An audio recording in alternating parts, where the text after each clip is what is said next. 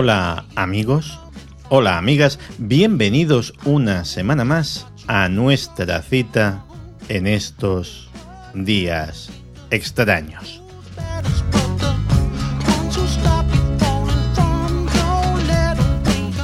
Acabo de subir de pasear a Nico, mi perro, aunque a veces tengo la sensación de que es él el que me pasea a mí, pero bueno, esa es otra historia y lo cierto es que durante buena parte del camino, mientras iba escuchando música, iba alucinando de lo maravillosamente cómodas y ligeras que son mis nuevas deportivas.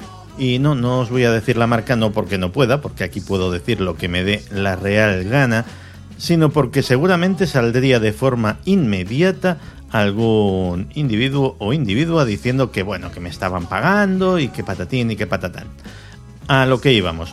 Zapatillas maravillosamente cómodas, maravillosamente ligeras.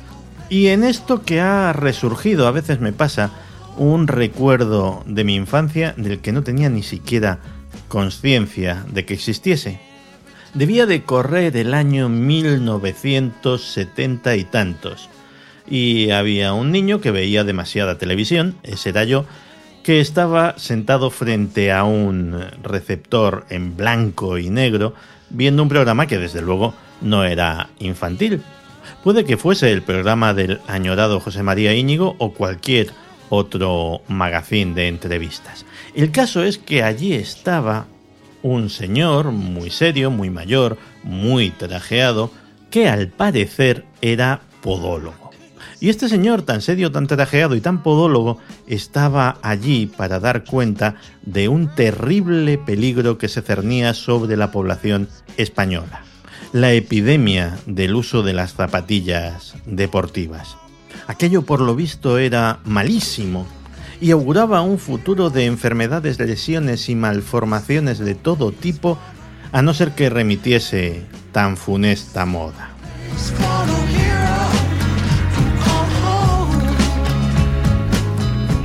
Pero han pasado muchas décadas, el uso de deportivas se ha generalizado y la profecía de este caballero, que Dios tenga su gloria, porque algo me dice que ya no se encuentra entre nosotros, pues no se cumplió. A este caballero le preocupaba muchísimo el calzado deportivo y le preocupaba muy poco, por ejemplo, el muchas veces incómodo y antinatural calzado femenino. ¿Por qué?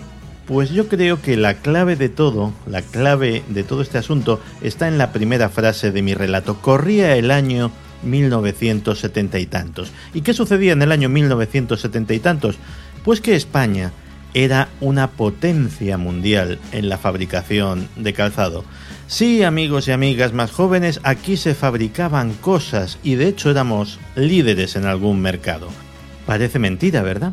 Y entonces llegó esa moda funesta de calzar zapatillas deportivas, la mayoría de las cuales no se fabricaban aquí y que eran las preferidas por chicos y chicas jóvenes, los consumidores del futuro, no lo olvidemos. Así que tenía que salir en televisión un señor serio, circunspecto, trajeado y podólogo a amenazarnos poco más o menos con la amputación del pie de persistir en tan poco patriótica actitud.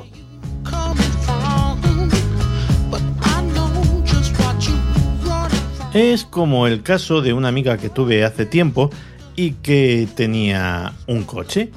Y el automóvil en cuestión no había envejecido nada bien, era el rigor de las desdichas y visitaba el taller con una frecuencia alarmante. Y cada vez que me decía, oye, no podemos quedar porque tengo el coche en el taller, yo, sabiendo que podía permitírselo, le decía, pero bueno, cambia ya de coche. Y ella me contestaba, pero si debe de ser mala suerte, porque el mecánico cada vez que voy me dice que tengo un coche buenísimo y que no lo cambie nunca. Claro, me lo dijo una vez, me lo dijo dos, me lo dijo tres y a la tercera no pude menos que decirle, claro que el mecánico te dice que es un coche buenísimo, es un coche buenísimo para él. Y no, no es un chiste, esta es una historia verídica.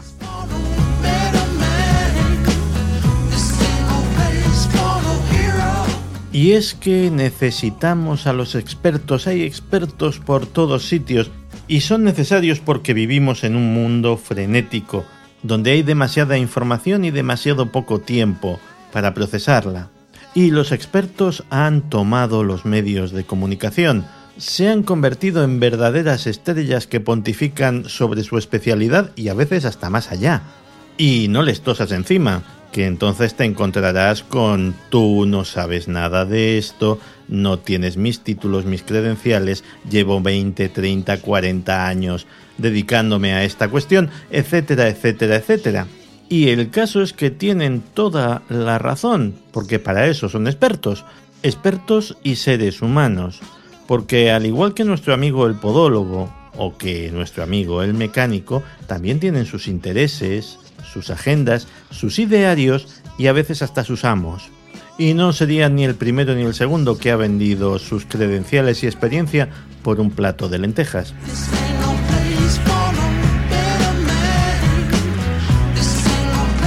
Porque uno de los trucos más viejos del manual de la manipulación es que si quieres lanzar una buena mentira, un buen argumento tendencioso, una buena falacia convincente, ponla en boca de un experto.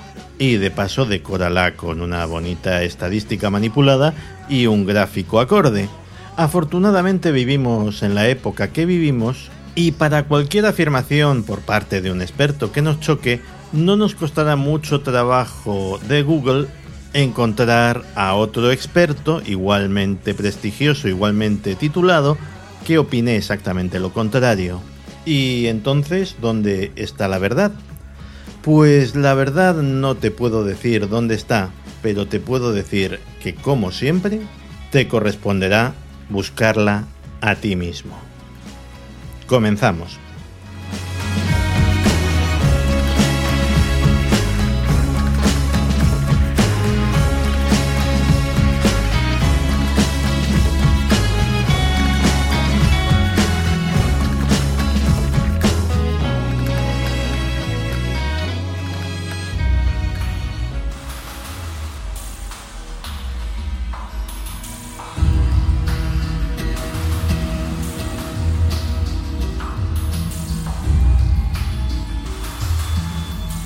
Los libros de historia están jalonados de momentos decisivos, instantes en los que nuestro devenir, el mundo que conocemos hoy en día, podría haber sido muy distinto de haber sucedido una cosa o la contraria. Porque ¿qué hubiese sucedido si un huracán se hubiese llevado por delante las naves de Cristóbal Colón. O todo lo contrario, que el tiempo hubiese sido maravilloso con la Armada Invencible. ¿Y si el desembarco de Normandía hubiese salido mal? Más aún, ¿y si Hitler hubiese muerto en la Primera Guerra Mundial? ¿En qué mundo viviríamos ahora si el FBI o la CIA hubiesen desbaratado los atentados del 11S? Posiblemente en todas esas preguntas hay una respuesta que nos conduciría a un mundo que no reconoceríamos. Pero de todas esas encrucijadas, de todos esos instantes decisivos, ¿cuál sería el más decisivo? La mayor encrucijada. Yo creo que una de la que se habla más bien poco, que pasa desapercibida para la mayor parte de la gente, algo que ocurrió el 16 de julio de 1945 en Nuevo México, en un desierto que tenía el más que apropiado nombre de Jornada del Muerto. Allí, en el mayor de los secretos, sin que el mundo supiera nada, hizo explosión la primera bomba atómica de la historia. El padre del proyecto, Robert Oppenheimer, mientras contemplaba el cegador destello y cómo una gigantesca nube de polvo en forma de hongo se proyectaba hacia el cielo, dijo, me he convertido en la muerte, el destructor de mundos. Y no era una frase exagerada en absoluto porque un cerebro privilegiado como el suyo era perfectamente consciente de que estaban dando un paso inédito en la historia, de que el ser humano había adquirido la capacidad de autodestruirse, de borrar a toda la especie de la existencia. Es curioso porque ¿qué pensaría alguien que nos pudiera ver desde fuera? ¿Qué pensaría un viajero del tiempo? ¿Qué pensaría alguien procedente de otro planeta? ¿Qué pensaría una mente que ha evolucionado de forma completamente diferente a la nuestra? Cuyos conceptos, cuyas ideas, cuyos razonamientos, propósitos, motivos, sean tan incomprensibles para nosotros como los nuestros para ellos. Yo no lo sé y probablemente no lo sepa nadie, pero lo cierto es que justo a partir de ese momento es cuando los periódicos empiezan a llenarse de informes de personas que afirman haber visto cosas extrañas en el mundo, cosas que creen que no pueden proceder de este planeta.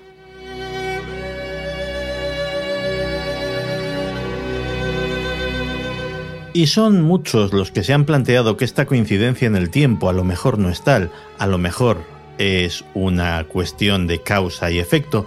A fin de cuentas, el famoso incidente Roswell, dos años después de la explosión de esa primera bomba atómica, ocurre justo en la única base militar del mundo, base aérea, equipada en aquel momento con armamento nuclear. ¿Otra casualidad? Y si tenemos que hacer caso a personas muy cualificadas, personas tanto rusas como norteamericanas, que en su momento cargaron con la enorme responsabilidad de tener que disparar armamento nuclear si en un momento dado su gobierno se lo ordenaba, personas que tuvieron que pasar los filtros psicológicos lógicos para una persona en cuyas manos se ponía semejante poder, si tenemos que creer en sus testimonios, ese interés por parte de inteligencias desconocidas hacia nuestro armamento nuclear se ha repetido en múltiples ocasiones. Y esos testimonios proceden tanto de Rusia como de Estados Unidos e incluso hay indicios de que ese tipo de incidentes podría haber ocurrido en otras potencias nucleares.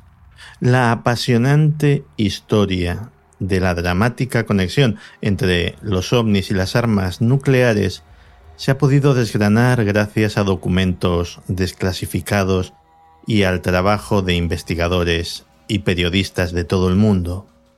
E insisto porque es importante. Todo lo que voy a contar a continuación no me lo estoy sacando de la manga. Procede de documentos desclasificados y de testimonios de personal militar que ostentaba las máximas responsabilidades en el aparato de defensa de sus países.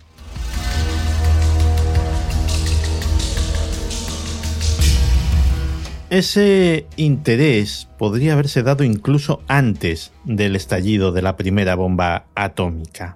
Concretamente en enero de 1945, unos meses antes. El plutonio para los primeros artefactos nucleares se estaba fabricando en secreto en una instalación en Hanford, en el estado de Washington. Discretamente, cazas de la Marina, cazas que podían haber sido muy valiosos en el frente, patrullaban día y noche el espacio aéreo de aquella zona en previsión de un ataque japonés que diera al traste con el proyecto Manhattan. Entre esos pilotos estaba Roland Powell, que no tenía ni la menor idea de lo que se estaba haciendo en aquella instalación ni por qué tenía que protegerla, al igual que la mayoría de la gente que trabajaba en ella. Se le había dicho que era de la máxima importancia y no tenía que saber más. Y por eso, él y los miembros de su escuadrón despegaron dispuestos a darlo todo la vida si era necesario, cuando recibieron la orden de interceptar a un misterioso objeto volador que flotaba justo encima de la instalación que les habían ordenado proteger. Tardaron muy poco en tener contacto visual con el objeto, primero porque la base no estaba lejos de la instalación y segundo porque el objeto oval era gigantesco. Powell, que era piloto de la Marina y sabía de lo que hablaba, lo describe como del tamaño de tres portaaviones, uno puesto detrás del otro. De sus extremos emanaba una especie de nubecillas de vapor. Se les ordenó seguir al objeto, pero este estaba demasiado alto, muy por encima del limitado techo operativo de unos aviones de hélice de la Segunda Guerra Mundial. Los pilotos hicieron lo que pudieron, pero al alcanzar determinada altura el aire enrarecido hacía que los motores se detuvieran.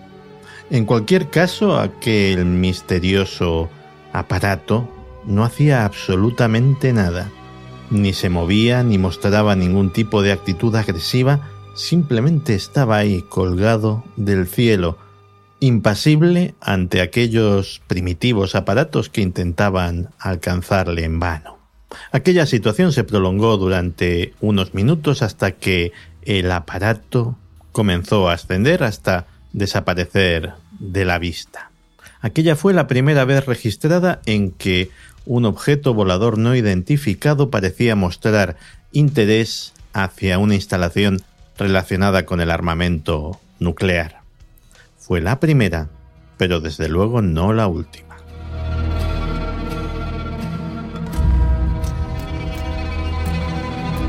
El 31 de octubre de 1952, en el Pacífico, en la isla de Ulegelab, tuvo lugar la primera explosión de una bomba H de la historia. La isla quedó vaporizada, como si nunca hubiera estado allí. El nombre en clave de aquello fue Operación Ivy, Operación Hiedra, y Tom Kramer servía como operador de radio a bordo del USS Curtis, el buque que llevaba en su bodega las piezas para montar en la isla aquel destructivo artefacto. Un par de días antes de la llegada a su destino, las aguas estaban tranquilas, apenas había viento.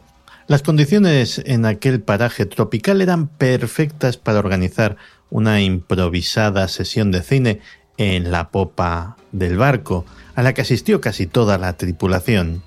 Cuando terminó la película, a Kramer y a otra docena de hombres se les ordenó que guardasen los bancos y la pantalla que se habían utilizado.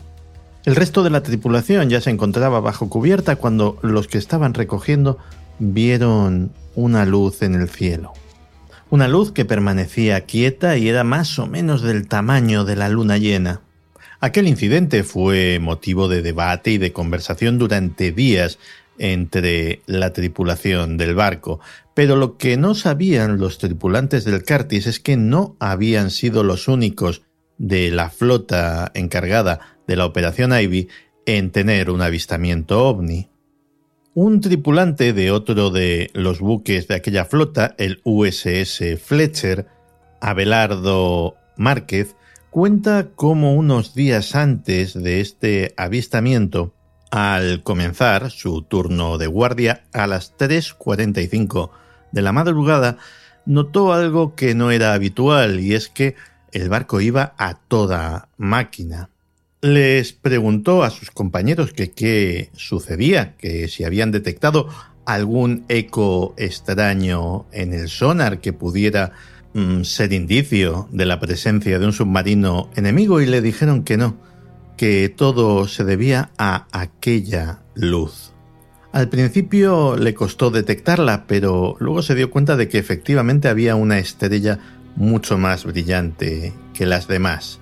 En principio no le dio mucha importancia, pero según fue pasando su turno de guardia, aquello que parecía una estrella especialmente brillante se fue haciendo más y más grande, hasta adquirir el tamaño más o menos de la luna llena, y un aspecto muy semejante al del objeto que días después vería la tripulación del USS Curtis.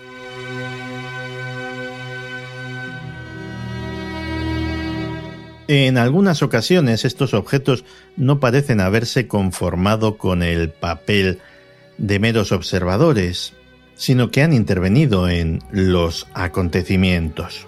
Esta historia la conocemos gracias al valor del doctor Robert Jacobs, que dirigía un equipo encargado de filmar y fotografiar las pruebas de los misiles Atlas en la base aérea de Vandenberg, en California, en 1964. Y digo valor porque cuando contó su historia se tuvo que enfrentar al ridículo y al escarnio público. Este profesor universitario en los años 60 era teniente de la Fuerza Aérea.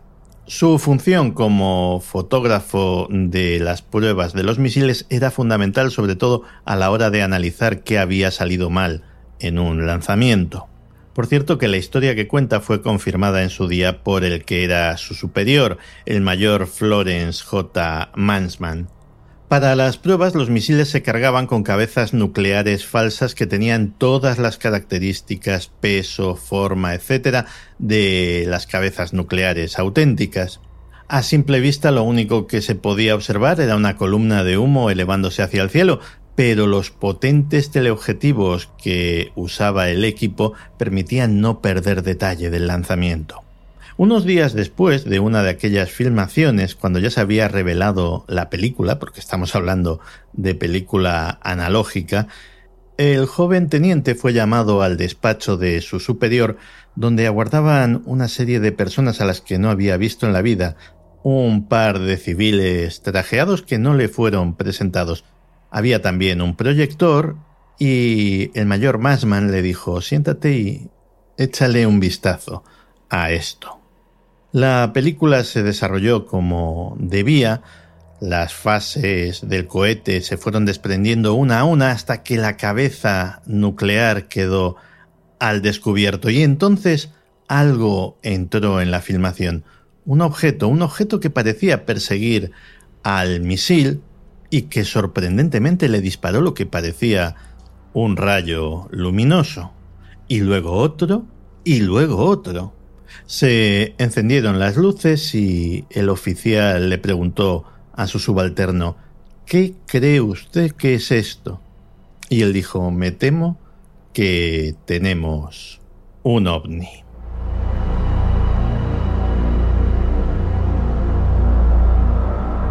Bastante más digno de dar auténtico miedo es que los ovnis jugasen o interviniesen no ya con misiles de prueba cargados con cabezas nucleares simuladas, sino con misiles auténticos estacionados en silos y dispuestos para volar en cualquier momento hacia sus blancos. Porque durante las oleadas ovni de 1966 y 1967, los no identificados hicieron frecuentes apariciones sobre los silos de los misiles Minuteman. De todos los testimonios, y han sido bastantes, que han surgido de esos incidentes, lo que más sorprende es que hubo efectos físicos sobre las consolas de lanzamiento. Interferencias que podrían haber tenido consecuencias fatales. Las interferencias electromagnéticas también interrumpían la comunicación con los aviones enviados a interceptar estos objetos. Imaginaos la situación, imaginaos el 25 de agosto de 1966 siendo el oficial al cargo de un silo de misiles en Dakota del Norte. Estás encerrado junto con tus hombres en una cápsula hermética de hormigón y acero a 20 metros bajo el suelo. Y vuestra única función, vuestra única tarea es esperar una única orden, una orden que deseáis en el alma que no se produzca jamás. Y en ese momento descubres que vuestras comunicaciones por radio se han interrumpido y un escalofrío te recorre la espalda porque eso es un síntoma malísimo, puede ser un pulso electromagnético, puede ser la consecuencia de un ataque soviético, así que ni corto ni perezoso coges el teléfono que te pone en contacto con los compañeros de la superficie. Y los compañeros de la superficie te dicen que no, que no hay ataque nuclear soviético que valga, que lo que está ocurriendo es algo muchísimo más extraño porque hay una extraña nave, un extraño aparato que sube y baja por todo el espacio aéreo del silo de misiles. ¿Cómo os hubieseis quedado? Pues a lo mejor como se quedó el comandante de otro silo de misiles el 20 de marzo de 1966, cuando sus 10 proyectiles, que eran parte esencial de la defensa de los Estados Unidos, se quedaron súbitamente muertos, inoperativos, justo cuando recibía confirmación de un radar cercano de que un objeto volador no identificado estaba pasando sobre ellos.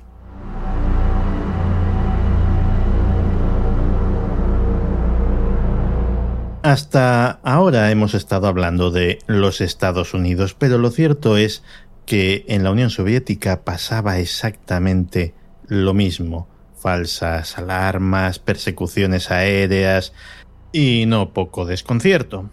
Tras asegurarse de que los norteamericanos no estaban detrás de aquellas apariciones, el alto mando soviético emitió una orden que decía así. No debe de haber ninguna reacción contra los Letayushchille Tarelki, los platillos volantes. Dejadlos espiar, no causan ningún daño a menos que se les moleste. Y vaya si espiaban.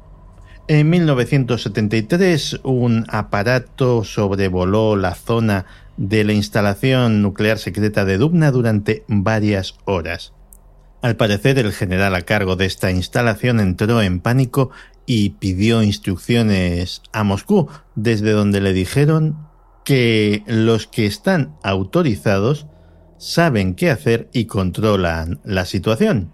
Otro punto caliente era el polígono de pruebas nucleares de Semipalatinsk, donde aparecían aparatos desconocidos antes, después y a veces hasta durante casi todas las pruebas nucleares. Las ciudades secretas rusas donde se diseñaba y construía todo el armamento nuclear de la Unión Soviética también eran objeto de la curiosidad de estos aparatos y en una de ellas, en Arzamás 16, se dieron varios casos. Pero sin duda el más grave de estos incidentes fue el llamado incidente de Usovo en 1982, concretamente en la tarde del 4 de octubre.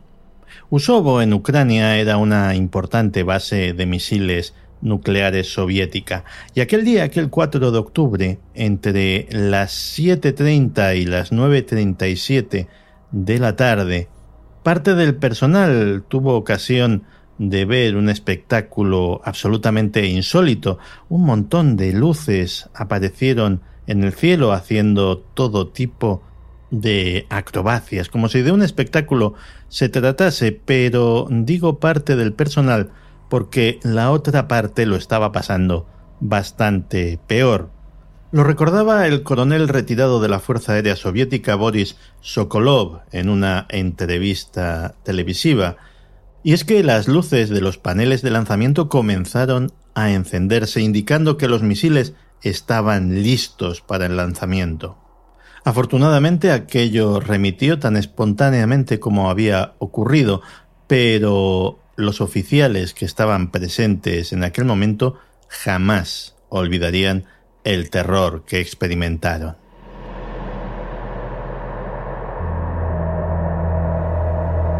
Pero curiosamente el caso más investigado, mejor documentado, más famoso de todos los que implican instalaciones con armamento nuclear no ocurrió ni en la Unión Soviética ni en los Estados Unidos, sino en Gran Bretaña. El incidente del bosque de Rendlesham ocurrido a finales de diciembre de 1980, ha sido calificado en muchas ocasiones como el Roswell británico. El incidente se produjo en las proximidades de dos bases militares aledañas que se encontraban ubicadas en la misma zona, en el bosque de Renlesham, y que en ese momento estaban siendo utilizadas por la Fuerza Aérea de los Estados Unidos. A las 3 de la madrugada del 26 de diciembre, una patrulla informa de que se ven unas extrañas luces en el interior del bosque. Al internarse en la espesura para investigar, descubren que la luz es emitida por un objeto mm, extraño de forma cónica que parece estar posado allí. Según uno de los testigos, el sargento Peniston, El objeto era cálido al tacto y estaba recubierto de lo que parecían jeroglíficos. El objeto despegó y dejó unas huellas triangulares en el suelo que pudieron ser visibles todavía al día siguiente, pudiendo ser vistas por la policía local que es llamada para investigar también el incidente. Pero lo que nos ocupa y nos hace traer a colación este famosísimo caso ocurrió al día siguiente, el 27, cuando regresó el ovni. Y lo conocemos del testimonio directo del coronel Holt, el subcomandante de la base.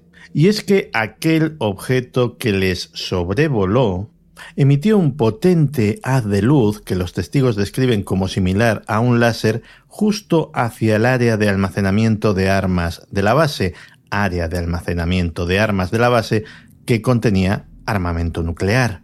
Cuando el sargento Monroe Nevels, que era el oficial para la gestión de desastres y emergencias de la base, inspeccionó el lugar, se dio cuenta de un hecho bastante inquietante, que es que uno de aquellos haces de luz había perforado un orificio en uno de los búnkeres donde se custodiaban las armas nucleares.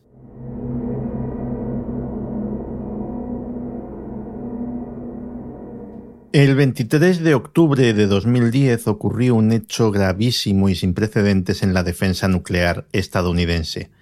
La base aérea de Warren, en Wyoming, perdió temporalmente la capacidad de comunicarse con sus 50 misiles Minuteman III. Las cinco instalaciones Alfa, Bravo, Charlie, Delta y Echo del 319 Escuadrón de Misiles Estratégicos sencillamente se quedaron inoperativas. Fueron 59 minutos, no llegó a la hora, 59 minutos en los que la capacidad de defensa y ataque nuclear de los Estados Unidos quedaron muy mermadas. Esa al menos fue la versión oficial, la versión oficial después de que la prensa destapase todo el asunto, aunque de forma anónima personal de la base aseguró que el asunto se había prolongado durante horas. Esto ya de por sí fue bastante grave, consumió abundantes titulares, nos hizo preguntarnos a muchos hasta qué punto eran seguras las armas nucleares estacionadas en las diferentes potencias, pero lo más impresionante y lo más relevante al tema que estamos tratando hoy lo aportó semanas después el investigador ovni Robert Hastings, quien se desplazó a la zona y consiguió recabar testimonios de diferentes personas que le aseguraron que todo aquel incidente había estado presidido por la presencia en el cielo de un gigantesco objeto en forma de cigarro puro, muy similar a un dirigible. Estos miembros del personal de la base pidieron quedar en el anonimato porque fueron advertidos expresamente por sus superiores de no hablar con nadie en el exterior de la base con respecto a cosas que cito textualmente, podían haber visto o no. En cualquier caso, siendo grave, no es ni mucho menos el último incidente de este tipo del que se tiene noticia.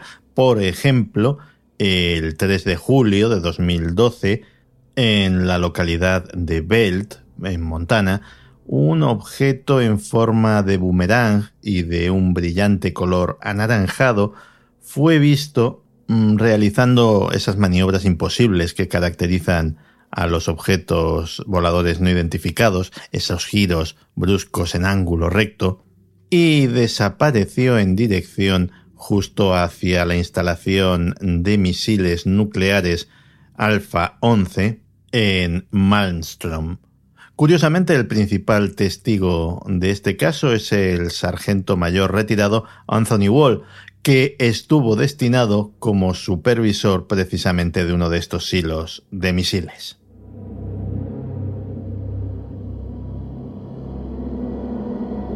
Y estos que os he relatado son solamente unos cuantos casos. Hay más, hay muchos más. Eso sin contar con los que desconocemos por completo. Así que sí, me atrevería a afirmar que existe algún tipo de conexión entre el armamento nuclear y el fenómeno ovni. No creo que sea cuestión de poner en duda los testimonios de las personas altamente cualificadas que trabajaron en instalaciones militares y que han salido del armario para contarnos estos casos que vivieron ellos en primera persona, jugándose desde luego su prestigio personal y quién sabe si algo más. Pero ¿qué quiere decir todo esto?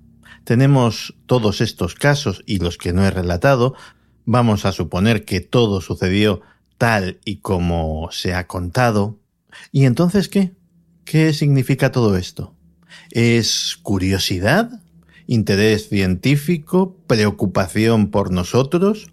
¿Nos estarían advirtiendo? ¿Nos estarían amenazando? Puede que la respuesta sea una mezcla de todo ello, porque, volviendo a lo que decía al comienzo, ¿cómo deben de estarnos viendo los presuntos tripulantes, si es que tienen tripulantes, de estos aparatos? ¿Con qué grado de preocupación tienen que estar observando el hecho de que estemos manejando de forma más o menos imprudente la hasta ahora fuerza más destructiva del universo? Que sepamos. Sería bastante razonable imaginar que esos presuntos tripulantes nos viesen con la misma aprensión con que nosotros observamos a un niño pequeño jugando con una caja de cerillas. Lo cual sería bastante esperanzador, porque eso querría decir que nuestra supervivencia a largo plazo algo les importa. En fin, hay una cuestión, un comentario que me suelen hacer con cierta frecuencia, aparece mucho en la sección de mensajes, y es eh, cómo puedes dormir tranquilo sabiendo las cosas que sabes como si yo supiera cosas que pueden quitar el sueño de forma más intensa de las que saben todos los demás, porque cabría preguntarse cómo todos, no solo yo, sino tú también, podemos dormir tranquilos sabiendo que personajes como Donald Trump o Vladimir Putin tienen en sus manos la capacidad de borrar de la faz de la Tierra todo rastro de vida humana. Y dormimos, ¿eh? A lo mejor todas estas historias nos atraen, todas las historias que hemos contado hoy, nos atraen porque en el fondo querrían decir que alguien, que algo más allá de la locura humana, vela por nosotros. Ojalá sea así.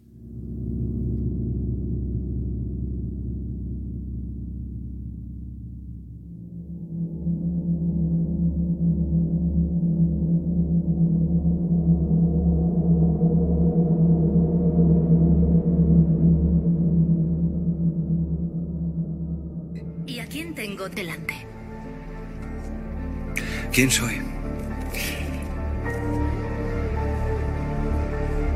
¿Quién soy? ¿Te refieres a...? ¿De dónde soy? ¿De dónde soy? ¿Te refieres a de dónde soy? Lo que sería algún día. ¿De dónde soy? Lo que, lo que he hecho. Lo que hago. Lo que soy. Lo que soy. Lo que soy. Lo que hago. Lo que he hecho. Lo que he hecho. ¿Te refieres lo que he hecho? ¿Te refieres a lo que, he visto? Lo, que he visto yo? ¿Lo que ves o lo que he visto yo? Lo que veo, lo que sueño, lo que hago, lo que he hecho, lo que, lo que, lo que temo, lo que sueño, lo que salgo lo que seré algún día, seré algún día. ¿Te refieres a quién amo? A quién amo, a, a quién he amado. ¿A quién amo? ¿Te refieres a quién amo? A quién amo, lo que he perdido. Lo que he perdido. ¿Te refieres a lo que he perdido? ¿Te refieres a lo que he perdido? Perdido. ¿Quién soy yo? ¿Quién soy yo? ¿Quién soy yo? ¿Quién soy ¿Quién yo? ¿Quién soy yo? ¿Quién? Soy yo. Creo que lo que soy Es exactamente lo mismo que tú. ni mejor, Ni peor. porque nunca ha habido o habrá nadie que sea. Exactamente igual que tú. O que yo.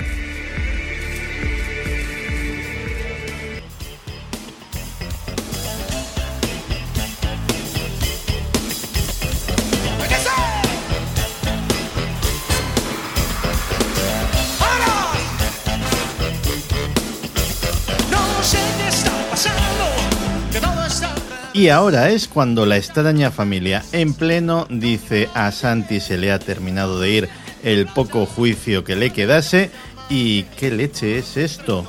Pues esto es Luis Miguel y hay una buena razón para ponerlo.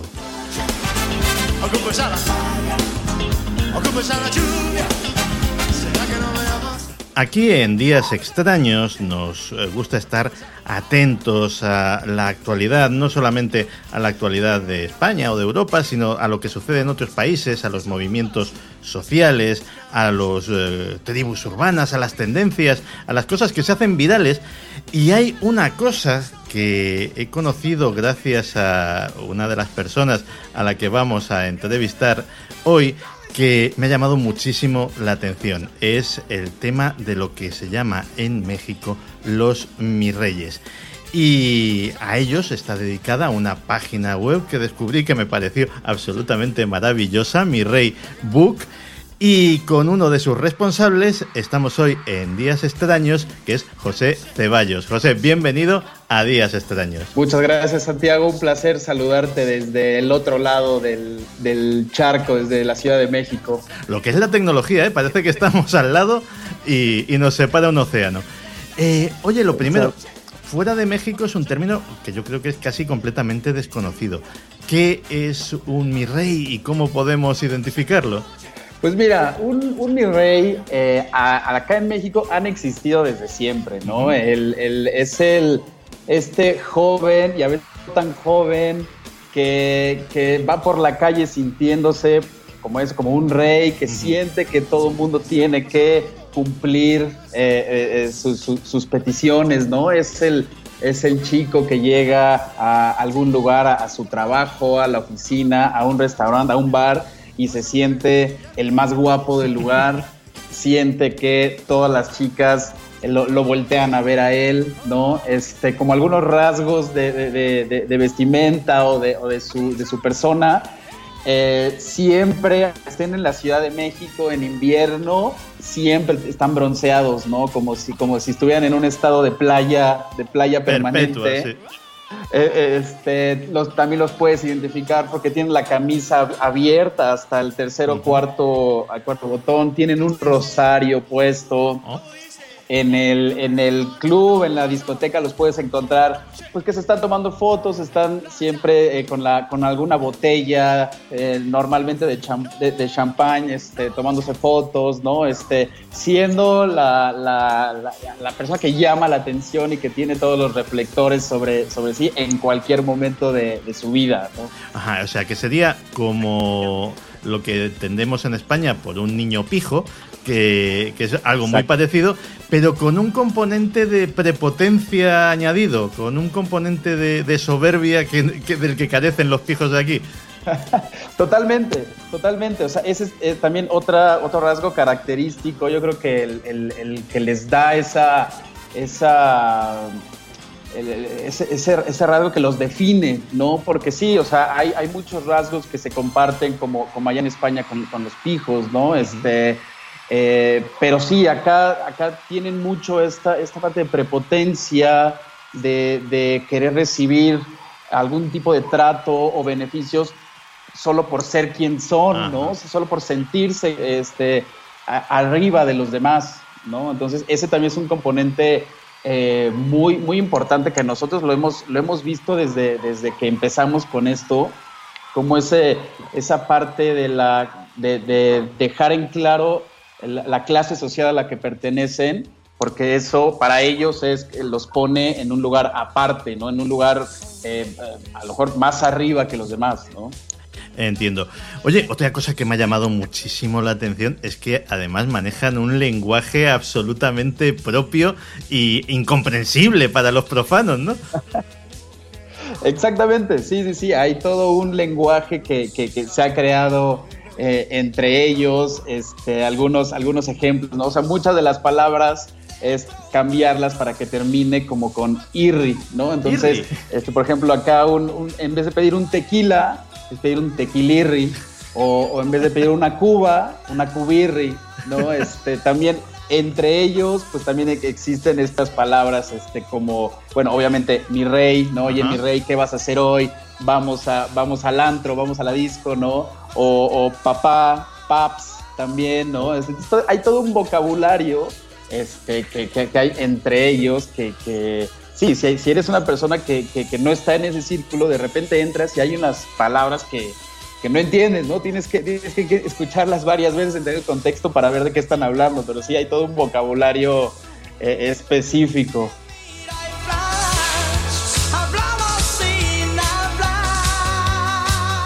Para que luego digan de sociedades secretas que manejan sus códigos ocultos y sus rituales y sus cosas raras. El fenómeno este, oye, ¿cómo se os ha ocurrido? ¿Cómo se os ocurrió montar esta página que, bueno, ha sido un verdadero éxito en México y el éxito empieza a extenderse por otros sitios?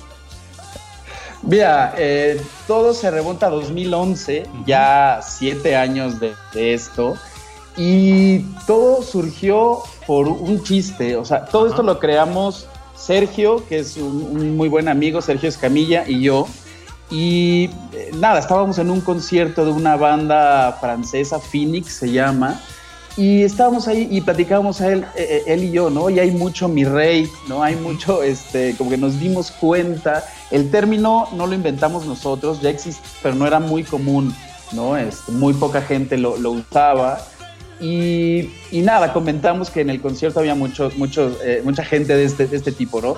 Dos o tres días después estábamos en casa de Sergio tomando unas cervezas, un viernes, relajado y entonces volvimos a, a- a platicar de eso, ¿no? De, de ese fenómeno. Entonces no- no- nos empezamos a, clavar un poco en ese tema, que, que- que poco a poco veíamos más gente de ese tipo en lugares donde antes no los veías, ¿sí me explico? O sea, como que en, en zonas de la ciudad donde no estaban o en, o en bares donde, donde no estaban, ¿no? Entonces ahí surgió la plática y de repente de la nada surgió, oye, estaría buenísimo hacer una página que se llame Mi Reybook, donde, donde tengamos como una base de, de- de imágenes de, todos esta, de toda esta, esta gente, ¿no? Y así de la nada surgió, al otro día creamos la cuenta de Twitter, creamos un Tumblr, eh, y también fuimos a una de estas páginas de sociales, ¿no? Estas páginas de sociales que están en eventos y están tomando fotos de, la gente que asiste. Entonces, eh, literal, nos robamos algunas, algunas imágenes de ahí, las subimos a nuestro, a nuestro blog y le empezamos a poner el título a, a la imagen, ¿no? Pero para nosotros siempre fue una broma entre nosotros dos. Pensamos que el sitio lo iban a ver nuestros amigos, este, que, que iba a ser algo, algo entre, entre nosotros. Y en dos días, tres días, vimos que, que explotó, ¿no? Y que de repente teníamos de, de- de 100 followers en Twitter y, y ocho horas después teníamos 2000 y a la semana siguiente teníamos 10,000, ¿no? Entonces, este, te digo, fue algo que surgió como, un- como una broma, un chiste entre amigos que nos explotó en las manos, ¿no? Oye, eh, además para el que lo busque es mi rey, eh, mi rey book, pero con tres R's. ¿Por qué tres R's?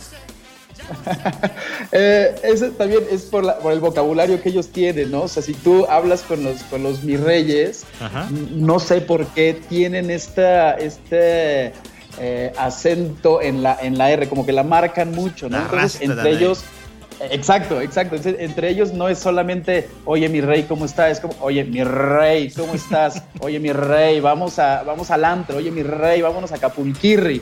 A ¿no? O sea, Exacto, esa es otra, esa es otra de las clásicas, ¿no? Porque también Acapulco es, digamos, como que el, el hábitat, el lugar donde, donde los virreyes están este, en, su, en su lugar, donde se sienten libres, donde se sienten, donde están entre ellos, ¿no?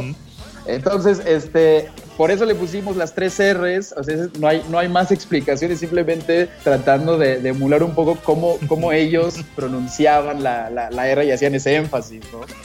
Oye, eh, vamos a ponernos un poco profundos. ¿Tú qué crees que nos dice de México y, y de su sociología el que existan los mis reyes?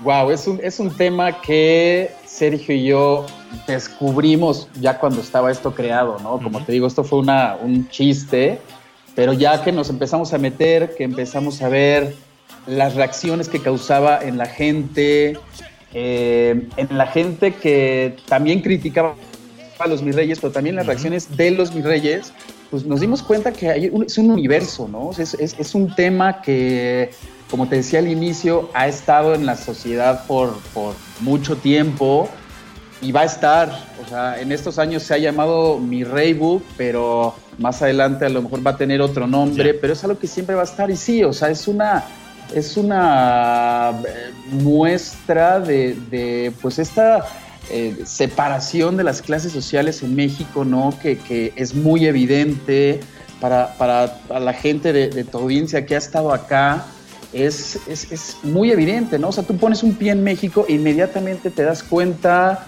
este, las diferencias que hay entre las clases sociales y también la necesidad de estos grupos de, que eso se haga evidente, ¿sabes? O sea, como que hay una, hay una, pues sí, una necesidad de, yo como, o, bueno, de, esta gente como de una clase alta, de decir a los cuatro vientos que ellos eh, a lo mejor no sufren del desempleo, que ellos no les, no les afecta que el dólar suba, que la gasolina suba. ¿Sí me explico? O sea, ellos están todo el tiempo, y, más ahora con, las redes sociales, que es tan fácil decir, eh, ¿no? Comunicar algo de tu persona, eh, que eso, ¿no? Que, que, a ellos no les, no les afecta, que ellos pertenecen a otro, a otro círculo. Y por otro lado, también está la, toda la, población que no pertenece a ese, a ese círculo, ¿no? Que, ahí también es muy interesante porque, pues obviamente eso ha generado históricamente enojo hacia estas clases sociales, ¿no? Hacia el rico, hacia el el guapo hacia el popular, hacia el político, ¿sí me explico? Entonces e, es muy interesante porque, te digo, de, esta parte de la población existe este resentimiento, este enojo, pero también existe muchísimo esas, esas ganas de ser como ellos, ¿sí me explico? Entonces eso provoca unas cosas, la verdad, muy extrañas. Eh, en que la gente tiene un resentimiento, pero a la vez quiere ser como ellos, y entonces eso desemboca en querer tener dinero fácil, eh, ¿no? O sea, como que cómo, cómo yo como una persona de una clase más baja puedo ser como ellos, cómo puedo estar el viernes en la discoteca y tomarme igual una foto como ellos con una botella y con tres chicas al lado de mí, ¿sí me explico? Entonces es un tema gigantesco, ¿no? No es verdad. Comentaba hace un momento que mi audiencia debe de estar pensando que se me ha ido mm, de repente la poca cabeza que tenía, que además encima ya te digo que no está muy en su sitio, porque llevamos escuchando todo el rato de fondo música de Luis Miguel. Pero claro, es que podríamos considerar a Luis Miguel como una especie de santo patrón de los mis reyes, ¿no es así?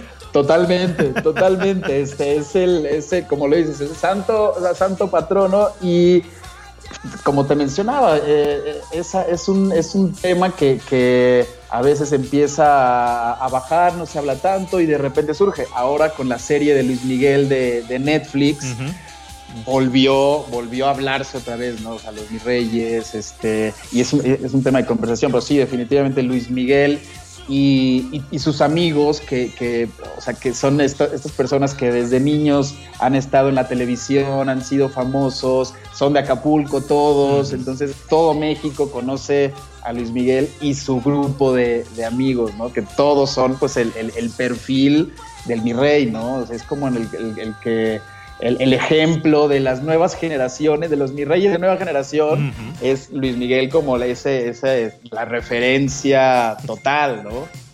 Oye, supongo que desde 2011 hasta acá habréis tenido un montón, multitud de, anécdotas con, vuestra página, ¿no?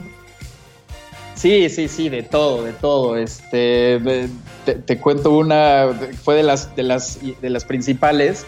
Esta, nosotros eh, eh, creamos esto y al principio nosotros lo entendimos, bueno, para nosotros siempre ha sido una crítica, ¿no? Y también un poco de, burla, un poco de, chiste, ¿no? Y entonces empezó a tener mucho éxito y entonces pensamos que, esa era la audiencia que teníamos, gente que se metía al sitio para burlarse de los mi reyes. Pero al poco tiempo nos dimos cuenta que los mi reyes también se metían, porque ellos lo entendían como una, página donde se les hacía un homenaje.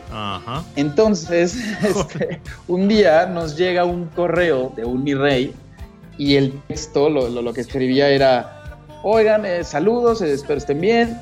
Varios de mis amigos, mis reyes, ya salieron en la página, ya salieron en mi Reybook. Yo soy el único que no he salido en el sitio.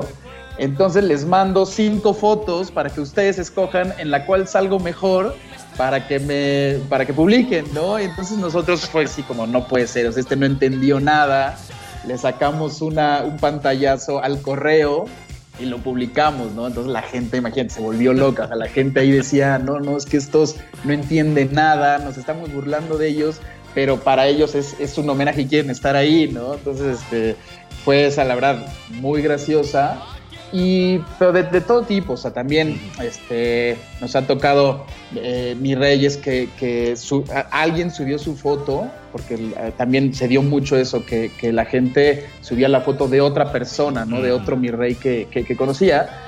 Y la subimos y a los 10 minutos de subirla teníamos un correo que decía este, de lo más arrogante, de lo más prepotente, que si no bajábamos la, la imagen en 5 minutos iban a tirar la página, Madre iban a ir contra nosotros. Es una serie de amenazas ahí que, que, que- que, pues, la verdad estaba difícil, pero bueno, para nosotros tampoco ha sido eh, algo para molestar a alguien, a alguien personalmente. Entonces nosotros cuando recibimos ese tipo de, de correos o de... o de- de- sí, de notas de la gente, lo bajamos inmediatamente, ¿no? O sea, no queremos tampoco, nunca fue nuestro objetivo eh, burlarnos de alguien puntualmente o nada. O sea, siempre cuando la gente nos decía, oye, yo no quiero que mi foto esté ahí, perfecto, la bajamos inmediatamente.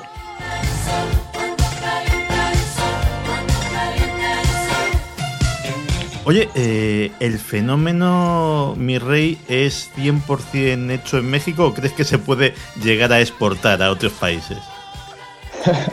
Yo creo que se puede, se puede exportar, o sea, creo que eh, sí, el, el- el Mi Rey en México tiene unas características únicas, pero que varias de esas creo que se pueden encontrar en, en distintos, en distintos países, ¿no? Eh, eh, eh, cuando fue el boom de esto, nos entrevistaban, por ejemplo, en Colombia, ¿no? Entonces nos decían, es que sí, este, acá también existen, no recuerdo el nombre, eh, como les dicen allá, pero nos decían, sí, o sea, es, es, es, es algo muy parecido, son estos, esta gente que pertenece a estos círculos sociales muy altos y entonces tienen estas actitudes, ¿no? Este, en, en- en Argentina también nos, nos, nos, nos- tocaba, ¿no? En Estados Unidos. Entonces sí, o sea, creo que el mi rey mexicano sí tiene algo, tiene ciertos rasgos que lo definen, pero muchos de esos también creo que se pueden encontrar en, en- en- en otros, en otros países, ¿no? A lo mejor no con, con tanta diferencia o con, con tantas esta- estos rasgos de la diferencia entre, entre clases sociales, pero sí, o sea, o sea, al final la gente quiere que lo vean, quiere sus 15 minutos de fama, quiere que vean que tiene acceso a viajes, eh, lujo, ¿sí me explico? Entonces yo creo que sí, se puede, Lo que vendríamos a llamar en España postureo, que no hay más que acercarse un poquito a las redes sociales y ver de eso a raudales. Por cierto, ya sé que no es vuestra materia de estudio, por llamarla de alguna manera, pero hay otra tribu urbana que me ha llamado mucho la atención y que también es exclusivamente mexicana, al menos en su definición, los godines. Explícanos qué es, qué es un godines. Los Godines también, sí, como dices, es una tribu urbana que, que, eh, se ha hecho muy popular en los últimos años, ¿no? Y yo la defino, nosotros la, la definimos como esta, esta persona que tiene un trabajo, pero que no le gusta, que, que va por- por- porque tiene que trabajar y tiene que, que ganar dinero para mantenerse a, a la, a la familia.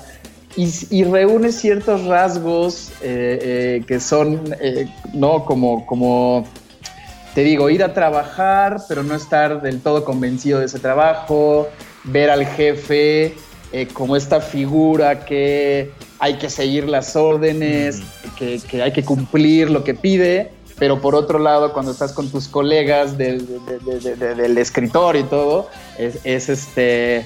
eh, hablar mal del jefe, ¿no? Eh, eh, también acá en México se dice mucho este tema de yo hago como que trabajo y el jefe hace como que me paga. Entonces como que creo que eso lo define muy bien. Es esta gente que va a cumplir sus ocho horas, a, entregar lo mínimo necesario para que le paguen, ¿no? Entonces, este... Y bueno, y otros, otros rasgos, ¿no? También este tema de de llevar la comida a la oficina, entonces tenerla que calentar y comer en la oficina, ¿sabes? O este, salir tarde de la oficina, entonces ya no poder ir a ver a lo mejor el fútbol con los amigos. Lo otro está bien, es una, es una tribu urbana, eh, bueno, o sea, que muchos pertenecemos a ella, ¿no? Que no nos gusta a lo mejor la, etiqueta, pero pues somos empleados y, este, y, somos godines, ¿no?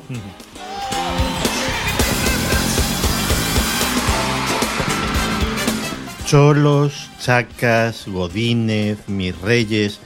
¿Crees que las diferentes tribus urbanas nos pueden dar una radiografía de lo que es la sociedad mexicana mejor que cualquier libro de sociología, por ejemplo? Wow, yo creo que sí, sí, sí, sí. O sea, porque es un, es una fotografía honesta, es una fotografía clara de, de las tribus urbanas que existen, de cómo se comportan, lo que dicen, a qué se dedican, la música que escuchan, eh, su interacción entre ellas, su, interacción con, sus trabajos, con, el país, lo que opinan del gobierno, sí, totalmente, totalmente. O sea, como que te ayuda a, ver exactamente eh, quién es. O sea, creo que, creo que es mucho más claro para alguien en España entender que es un mi rey metiéndose al sitio y viendo las fotos que, lo que yo les puedo explicar, ¿no? O sea, ahí lo ves y te das cuenta de, de, quiénes son, de, en dónde están, ¿no? Sí, totalmente.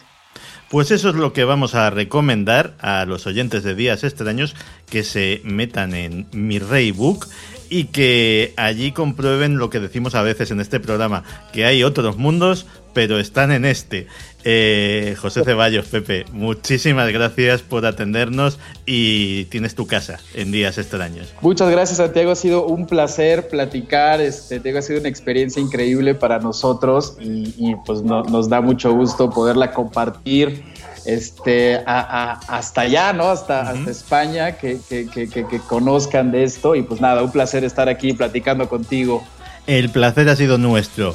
Hasta la próxima y nos quedamos aquí escuchando estas canciones de Luis Miguel que tienen un no sé qué pegadizo que empieza a alarmarme un poco. Nos vemos, abrazo.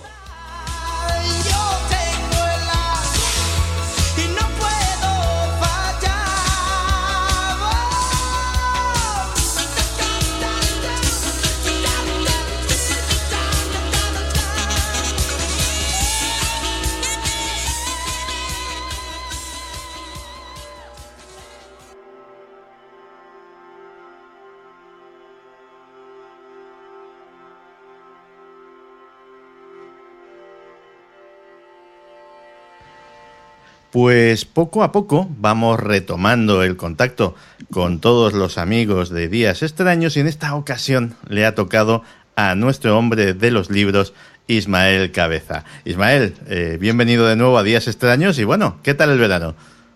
Hola Santiago, pues muy bien, un placer volver a estar aquí en, Días Extraños y por supuesto agradecerte que, que sigas contando conmigo para esta segunda temporada. ¿Cómo no? Pues eh, hoy vamos a hablar de un tema curioso, porque los eh, divorcios entre artistas, las rivalidades, eh, las amistades que empiezan siendo amistades y acaban siendo todo lo contrario, pues no son cosas, yo que sé, de, de los Beatles o de los Metallica o de eh, los grupos de rock modernos, sino que se adentran en lo más antiguo de la historia, tan antiguo como nuestro siglo de oro. Y hoy venías a contarnos precisamente un caso que afecta a dos de los grandísimos genios de la literatura española. Pues sí, en este caso estamos hablando de dos de los grandiosos escritores españoles, pero eh, una historia que probablemente en los institutos se suele dar la, vida, la obra de esos autores, pero estos son unos matices que probablemente no, se, no sean tan conocidos y, vamos a traerlos aquí hoy a Días Extraños. Estamos hablando nada más y nada menos que de Miguel de Cervantes Saavedra y de Lope de Vega. Cervantes y Lope, que hay abundantes pruebas de que no solamente fueron coetáneos y vivieron los dos en Madrid, sino que además se conocieron y mantuvieron una relación. Pues sí, eh, Cervantes era 15 años mayor que Lope de Vega. Cervantes nació en 1547 y Lope de Vega en 1562, pero coincidieron eh, en el año 1583 se conocieron en la calle de Lavapiés, en la casa de Jerónimo Velázquez. Jerónimo Velázquez era, para que nos entendamos, una especie de lo que hoy en día sería un productor teatral. Ah. Y se conocieron en casa de, de este hombre porque ambos, tanto Cervantes como Lope de Vega, pues eh, coincidieron que eran vecinos del barrio de las Huertas, en este caso el barrio actual, barrio de, de las Letras. Y entonces, pues sí, al principio, aunque ambos tenían personalidades muy diferentes, como ahora veremos, pero sí, y trabaron una buena amistad que duró bastantes años. Desde 1583 se puede hablar que al menos hasta 1602 Caramba. esa amistad perduró. O sea, unos, unos cuantos añitos y estamos hablando de efectivamente dos personajes eh, con una inmensa creatividad, con una calidad literaria tremenda y me hablabas de diferencias en la personalidad. ¿Cómo, cómo eran esas diferencias? Sí, además bastante evidentes, porque para empezar, mmm, Lope de Vega, en la época en la que se conocieron, en 1583, ya era eh, toda una estrella. Eh, había tenía una personalidad arrolladora, eh, iba esta- siempre era invitado a todas las entre comillas fiestas de sociedad de la época y además eh, es muy conocida su faceta de conquistador. De hecho, estamos hablando de que reconocido, o al menos que se haya localizado, tuvo dos esposas, Ajá. seis, seis amantes, No está mal. 14 hijos Vaya. e incluso algunos de sus amoríos le llevaron a varios procesos judiciales. De hecho, uno de ellos eh, le provocó un exilio de- y luego pudo volver, pero tuvo que estar fuera del país durante un tiempo debido a, a unos problemas relacionados con, con estos amoríos. Pero aún así, eh, esto no le impidió que ser uno de los escritores más productivos de la historia. Se escribió unas 1.500 obras de teatro y más de 3.000 sonetos y esto contrasta radicalmente con la, eh, con la vida y con la personalidad y la obra de Miguel de Cervantes. Cuando se conocieron en 1583, Cervantes malvivía, no era, no era conocido, estaba bastante frustrado porque todos sus intentos de triunfar en la literatura eh, habían fracasado. Y estamos hablando en este caso de, un hombre eh, mucho más reservado, nada que ver con la personalidad de, de Lope de Vega. ¿Por qué trabaron estos dos hombres tanta amistad eh, con estas personalidades tan distintas? Pues eh, en principio puede haber un tema de intereses. Eh, Cervantes conocía la influencia que tenía Lope de Vega en, en la época y bueno, eh, siempre se dice que se suelen arrimar a, Quien a árbol se arrima. Efectivamente. Entonces, por esa parte sí. Y Lope de Vega también se cree que veía en Cervantes a alguien que no era rival para él. Entonces, eh, su ego, digamos, que se veía fortalecido teniendo cerca a una persona así, independientemente de que cuajaran en realidad una, una buena amistad, pero ya conocemos el ego, el ego de los artistas. Ya, ya.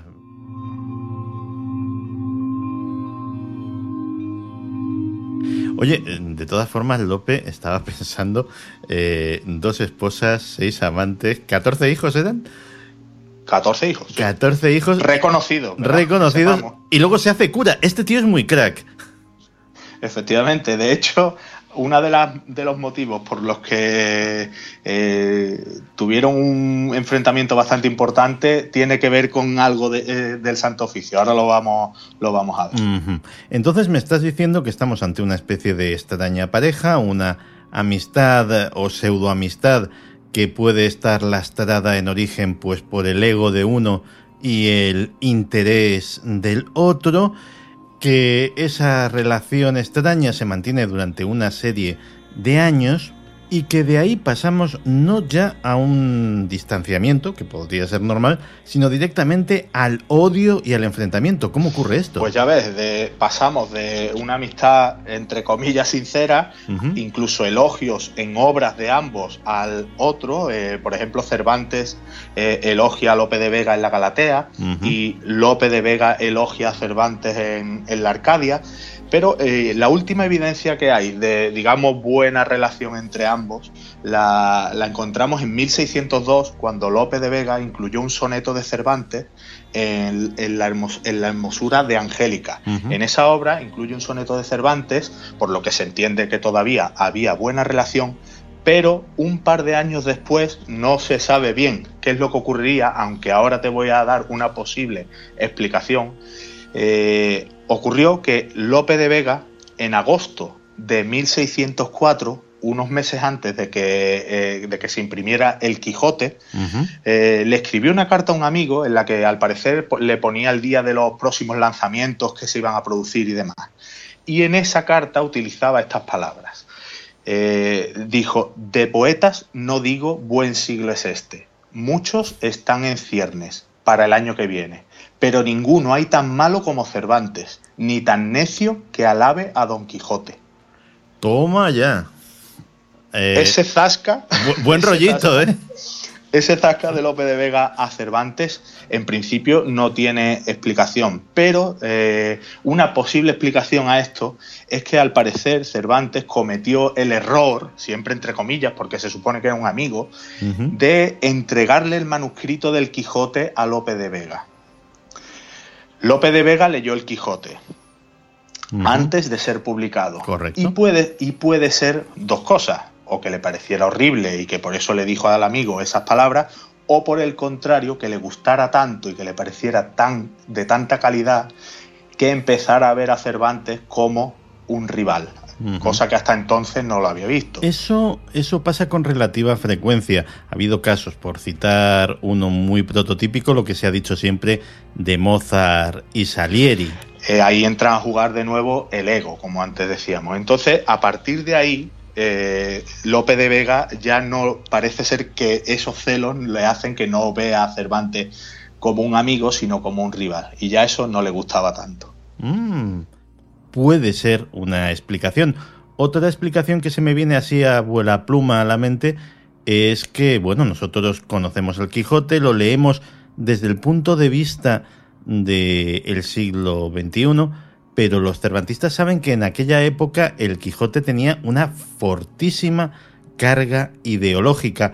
Es posible que Lope, que ya por aquella época podía haber tomado los hábitos se sintiese interpelado de alguna forma por esta obra, sintiese que atacaba sus ideales, que atacaba incluso, que la atacaba, a la religión. Pues esa es otra de las posibles explicaciones a este enfrentamiento, que precisamente la carga ideológica, como bien dices, del Quijote eh, no le hiciera ninguna gracia a Lope de Vega, aunque eh, por lo que estamos viendo, ya puede que hubiera anteriormente alguna rencilla por algún motivo que ahí se nos escapa. Hay un, hay una, un par de años en los que no hay constancia de, qué es lo que ocurrió entre, entre ellos, pero lo que sí está claro es que a partir de, esa fecha, de, de agosto de 1604, ahí la guerra ya estaba, ya estaba abierta.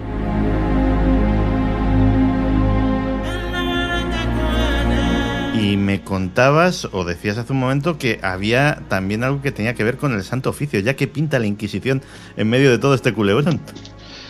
Bueno, eh, la Inquisición exactamente no, sino más bien eh, la vertiente sacerdotal de Lope de Vega, porque estamos hablando de que eh, a partir de ese momento de 1604, los elogios, pues como vemos, pues se transformaron en disputas entre ellos, algunas muy explícitas, incluso en sus obras incluyen bastantes pullas el uno, el uno al otro. Pero lo peor de esta relación llegaría 10 eh, años después. Porque meses antes de que en 1615 se publicara la segunda parte del Quijote, como bien sabrás, apareció de repente el célebre Quijote de Avellaneda. Exactamente. Firmado con el seudónimo de Alonso Fernández de Avellaneda. Pues no son, no son pocos los expertos que opinan que detrás de ese seudónimo o de la creación de ese Quijote de Avellaneda podría estar el mismísimo Lope de Vega. Caramba. Aquí hay varios motivos y uno de ellos, como te decía, tiene que ver con, la, con, este, con esta faceta de, de Lope. Para empezar, el, el estilo de la escritura del Quijote de Avellaneda, intentando imitar al de Cervantes, pero con cierta sorna, eh, es, solo, eh, se cree que solo podía ser propio de un buen escritor, que no un, cual- un cualquiera no podría haber hecho ese, ese trabajo. Eso podría apuntar a Lope de Vega. Pero es que además eh, el tal Avellaneda no esconde eh, su odio por Cervantes. Eh, decía que, que había sido ofendido por él, se reía de, de su pobreza e incluso le llama viejo y manco. Joder. Es decir, ahí hay una rencilla bastante evidente que también podrían apuntar a Lope de Vega. Pero hay más, es que en el prólogo eh, de Avellaneda presume de haber triunfado en los teatros de toda España con sus comedias y decía además ser ministro del Santo Oficio. Eh, claro, eh, entre la, el es cierto que Lope de Vega había triunfado por los teatros de toda España y que además tenía esa faceta religiosa, pues también hay muchos expertos que apuntan a que de Avellaneda se está señalando como, como Lope de Vega. Mm, Pero claro, además, en el mismo prólogo, eh, esto es muy curioso y muy significativo, eh, Alonso de Avellaneda recomienda una única obra de Cervantes. Adivina qué única obra de Cervantes es la que recomienda Avellaneda. Pues Eh, curio- curiosamente, la Galatea. Claro, era la que te iba a decir. la única en la que aparece un elogio de, de Lope de Vega. Eh, son, estos son varios estudios que se han hecho a lo largo de la historia, lógicamente, y que son, no son pocos los expertos que apuntan a que la creación de, del Quijote de Avellaneda tiene bastante de la mano de, de Lope de Vega. ¿Qué es, lo, que- qué es lo que ocurre? Pues que Cervantes en 1615 publica la segunda parte del Quijote. Y en esa segunda parte del Quijote, eh, ahí hay una venganza clara también por parte de Cervantes que incluye en esta segunda parte bastante, bastantes pullas a- al Quijote de Avellaneda. Pim, pam, hecho- volando cuchillos por todos lados. Esto es Sí, maravilloso. sí. Com- como, podemos, como podemos ver, antes no había internet, no había Twitter, no había... ¿Qué ahí más da? O sea, directamente en sus obras se daban los palos. En la dedicatoria de esta segunda parte de- del Quijote. Cervantes literalmente indica que su deseo es quitar el mal sabor de boca y la náusea que, le, que me ha causado otro Don Quijote que con el título de segunda parte se ha disfrazado y corrido por el orbe. Eso es lo que apunta Don Quijote como el objetivo de esa segunda parte. Se le nota evidentemente dolido Un por poquito de esta- tensión, sí. por esa traición. Más adelante en el prólogo, Cervantes además informa al lector que aunque evidentemente le molesta que Avellaneda le haya llamado viejo y manco, que él no se iba a rebajar a insultarlo. De hecho, literalmente dice, tú querrías que lo tratara de asno, de mentecato y de atrevido, pero no se me pasa por el pensamiento. Castíguele su pecado, con su pan se lo coma y allá él. Luego, en cambio, aunque él dice que no se va a rebajar a insultarlo, sí lo insulta. Sí, Lo pero, ocurre- o sea, no lo eres, pero lo eres. Claro, sí, sí, pero y más adelante incluso eh, lo insulta directamente. ¿Qué ocurre? Que utiliza la voz ficticia del Quijote. No lo hace él directamente en el prólogo, eh, como sus propias palabras, sino que utiliza a Don Quijote de la Mancha para insultar a ese tal Avellaneda, al prólogo del Quijote de Avellaneda, e incluso se permite corregirle una errata de, de ese prólogo. Incluso Sancho Panza eh, protesta porque este de Avellaneda lo, lo retrata como alguien sin personalidad, un gordito simplón, y Cervantes no ve a, a este personaje como de Avellaneda. Son varias la- las pullas que Cervantes le, envía a este de Avellaneda, con la posibilidad de fondo, por supuesto, de que el quien recogiera esos, esas pullas y esos insultos pues fuera Lope de Vega.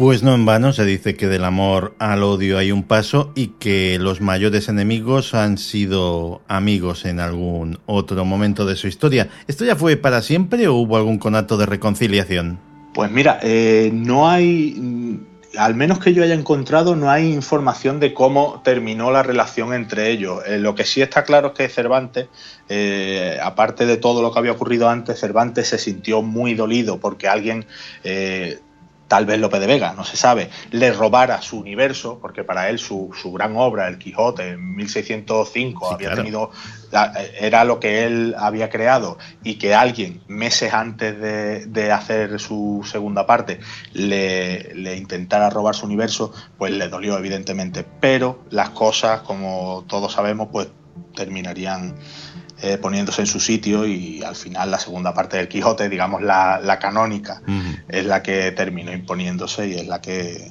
la que ha pasado a la historia. Evidentemente, de todas formas, ¿cómo era esta gente del siglo de oro? Porque estos estaban a la greña, pero más o menos de forma sincrónica. Eh, Góngora de Quevedo también las estaban teniendo tiesas. O sea, eh, Efectivamente, sí. Y Lope de Vega incluso también eh, cuentan que con Góngora tuvo también sus más y sus menos. Pues, por cierto, respecto a este tema que, del que estamos hablando, eh, no quiero dejar pasar sin recomendar una película documental que vi hace unos meses y que realmente para quien esté interesado en este tema eh, la recomiendo 100%. Es una película documental dirigida por Manuel Huerga, con guion de María Jaén y protagonizada por Emilio Gutiérrez Cava y José Coronado, que se titula Cervantes, Cervantes contra Lope. Eh, quien esté interesado en esta historia está muy bien hecha y la historia se cuenta muy muy bien. De hecho, te puedo decir que, que mi mujer, que es profesora de instituto, Ajá. profesora de literatura, de lengua y literatura, eh, la llevó al instituto para ponérsela a sus alumnos y mira que es complicado a unos adolescentes Ya lo creo. hacerles, hacerles centrarse en, en a lo mejor una materia densa de literatura, de la edad de- del siglo de oro y demás. Pues en este caso me comentó que el, documental, esta película, había tenido muchísimo éxito, habían estado muy atentos y no solo eso, sino que les había hecho preguntarse cosas que, que de otra forma tal vez hubieran pasado largo. Caramba, pues mm, la verdad es que me parece genial y queda hecha la recomendación.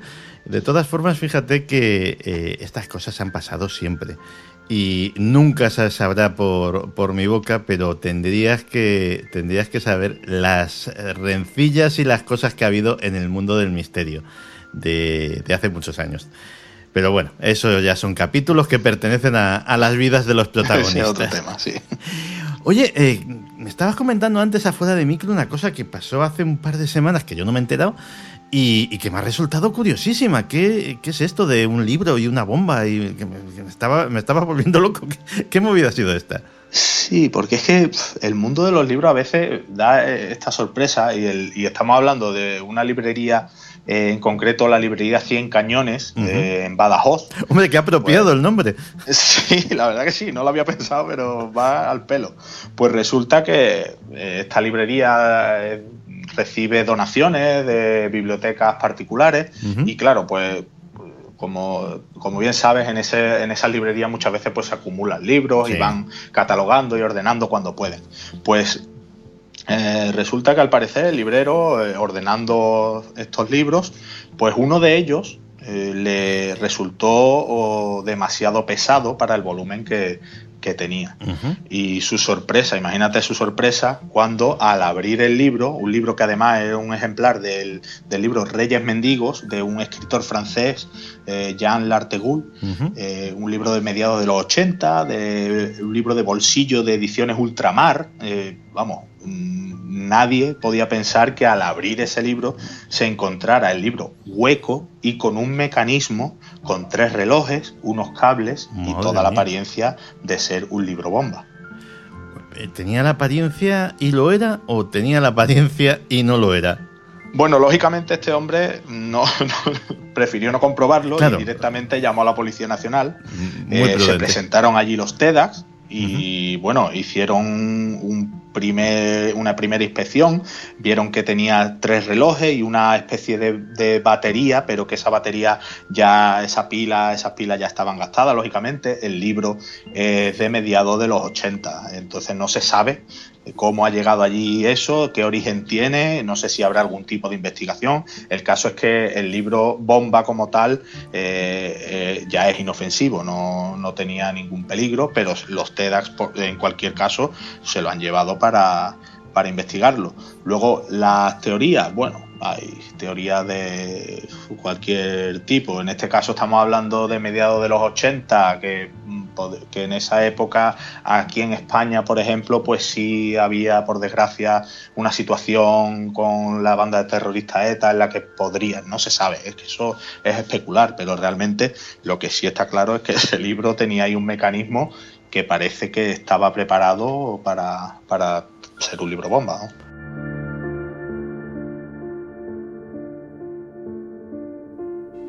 Y me decías, Ismael, que querías terminar eh, la sección comentando una historia solidaria, un tema para apoyar a alguien que lo necesita y aquí siempre estamos dispuestos a ayudar a lo solidario y apoyar a quien lo necesita. Así que, por favor, ilustre. No, lo último que queríamos comentar, lo hemos hablado antes, efectivamente, es, eh, bueno, como muchos de los oyentes sabrán, hace unos días en, el municipio de Cebolla, en Toledo, pues se produjo una tremenda riada. Eh, hay imágenes por, han salido imágenes espeluznantes arrastrando una riada de casi dos metros de, altura de agua, barro, arrastrando coches, furgonetas, atracciones de feria incluso, porque curiosamente el, día que ocurrió la, riada estaban en las fiestas patronales de, de Cebolla. Bueno, esta riada ha provocado cuantiosísimos daños materiales en viviendas,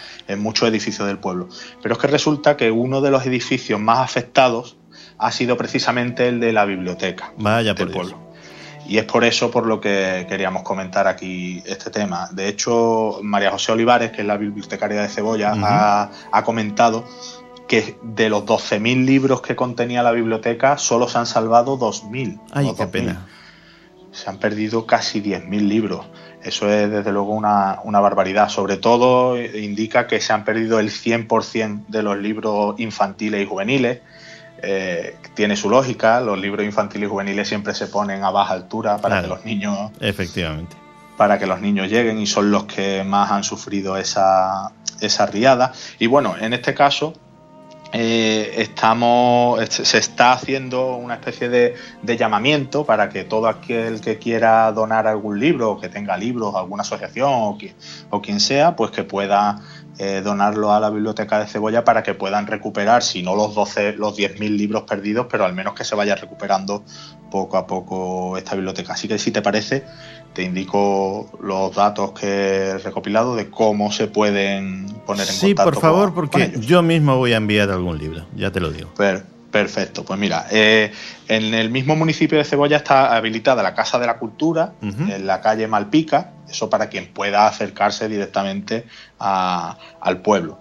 Eh, si es de fuera del pueblo, pues eh, si es de, en Castilla-La Mancha, está eh, la, red de bibliotecas de Castilla-La Mancha, en la Consejería de Educación, Cultura y Deporte, en la avenida Río Buyaque, a la atención de Óscar Arroyo. Y hay un correo electrónico también de la biblioteca para poder contactar con ellos e, informar sobre, sobre la donación que se quiera hacer. Te indico, el correo es bpm cebolla arroba hotmail.com. B de Barcelona, P de Pamplona, M de Madrid, cebolla, arroba hotmail.com. Y también eh, la web eh, ayuntamientodecebolla.com, ahí está esta información y también hay correos de contacto para quien quiera para quien quiera ayudar. Que es curioso que al parecer he estado viendo el tema de la riada y demás porque me ha llamado mucho la atención y al parecer hace unos años, hace seis o siete años, también hubo una riada tremenda en el mismo pueblo y es que resulta que bajo el centro de la localidad discurre el arroyo Sangüesa. Al parecer está canalizado, pero claro, cuando llueve mucho, cuando hay algún tipo de, de tormenta más fuerte de, de, lo habitual, pues las ramas, los troncos, el barro obstruyen esa canalización de, del arroyo y es lo que provocó en 2011 el desbordamiento del mismo. No sé si habrá tenido algo que ver también en este caso, pero la verdad es que las imágenes son espectaculares. Sí, sí que lo han sido y desde aquí animamos a todo el mundo a mandar un librito. ¿Quién no tiene un libro por casa que no le hace mucho caso? O todo lo contrario, un libro que le ha entusiasmado y que quiere compartir ese entusiasmo, esa experiencia con mucha gente, porque una biblioteca siempre es necesaria, pero en un medio rural a veces lo es muchísimo más. Y que no es tan caro mandar un libro, que yo lo hago todas las semanas con el tema este de los sorteos y es muy cómodo, vas a correos, te dan allí el sobrecito, te rellenan el certificado, es decir, que no duele. Ismael, que nos has traído un montón de cosas en esta nueva edición. Es un placer reencontrarnos esta temporada y nada, que darte la bienvenida a Días Extraños, que ya sabes bien que es tu casa. Muchas gracias, Santiago. Un abrazo. Un abrazo grande.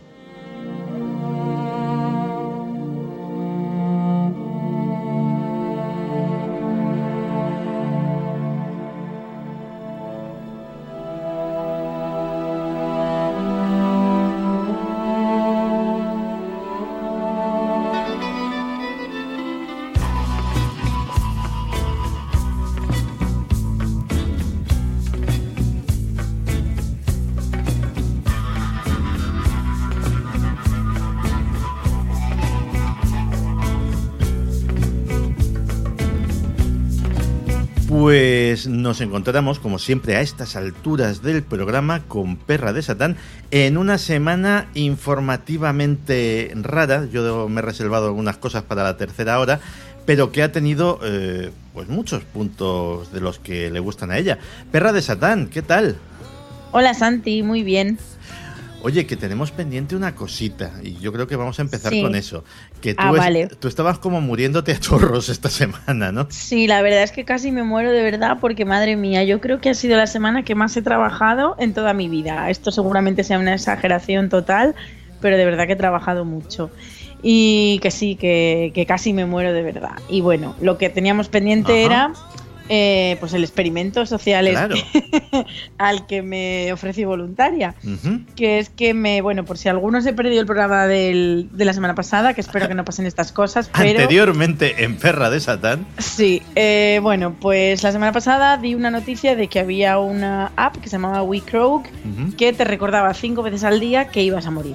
que para los que no sepan inglés y para algunos que lo sabíamos, porque yo me enteré la semana pasada, We Croak significa nosotros estiramos la pata. Sí, sí.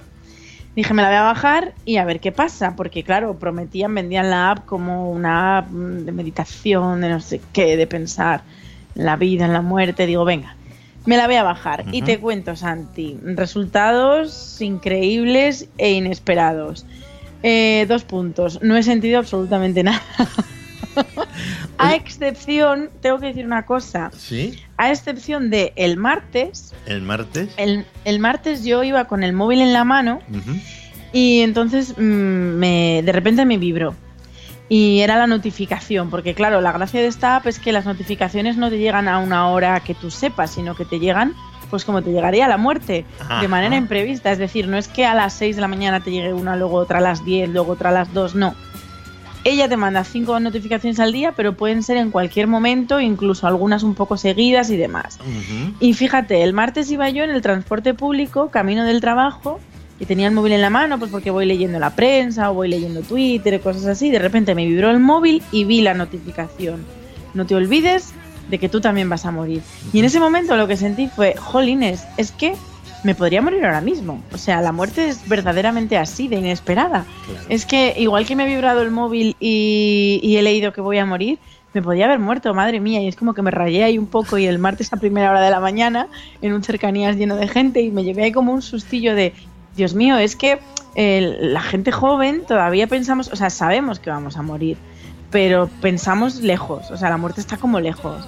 Pero es que que seas joven no te no te quita No, de no. una muerte prematura o una muerte inesperada o una enfermedad o lo que sea y Y es verdad que en ese momento, fíjate, sí que me quedé un rato en plan de, Dios mío, qué, qué precipitado es todo con lo que yo valgo. Y tanto. Oye, yo no sé si soy especialmente rarito, que lo mismo sí, no es nada descartable, pero yo me acuerdo perfectamente con pelos y señales del momento exacto en el que me hice consciente de mi mortalidad. En el que la muerte dejó de ser algo abstracto, algo que le sucedía solo a los demás, y comenzó a ser algo que me concernía directamente.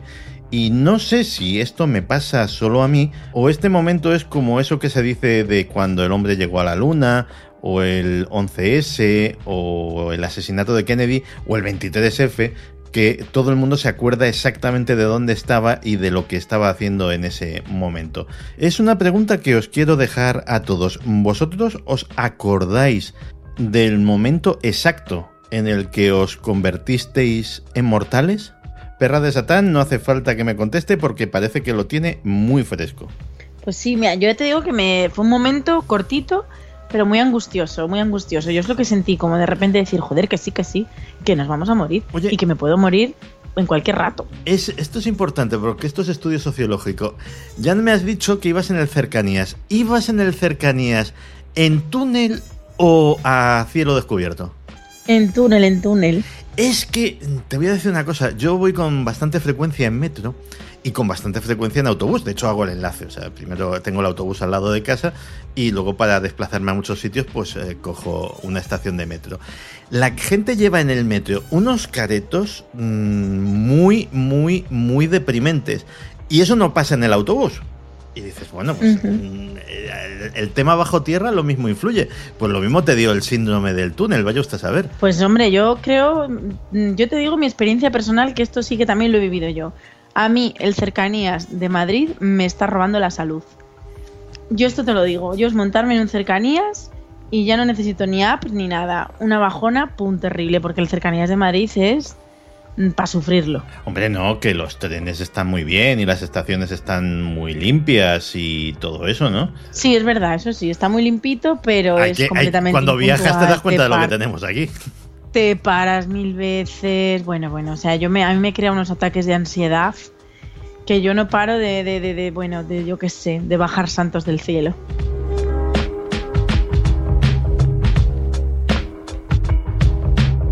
Bueno, dejemos la charla y perra de Satán, ¿con qué nos vas a deleitar hoy? Pues mira, mm, te traigo poquitas noticias porque como ya nos hemos enrollado mucho, pero de verdad muy bien elegidas. Vamos, Vamos a a ir ello. directamente al grano y vamos a empezar con la primera que es maravillosa y yo casi lloro al leerla. Un perro repite como alcalde de un pueblo de California. Pues a tenor de lo que se ve en los cargos electos municipales de nuestro país, no me extraña nada. Pues mira, de verdad yo estoy totalmente a favor de las mascotas mm, alcaldes y alcaldesas porque me parece precioso. Pues mm, la historia que hay detrás de esto, bueno, te voy a decir el nombre del perro porque Sí, me da un nombre que este, este no es cualquier perro.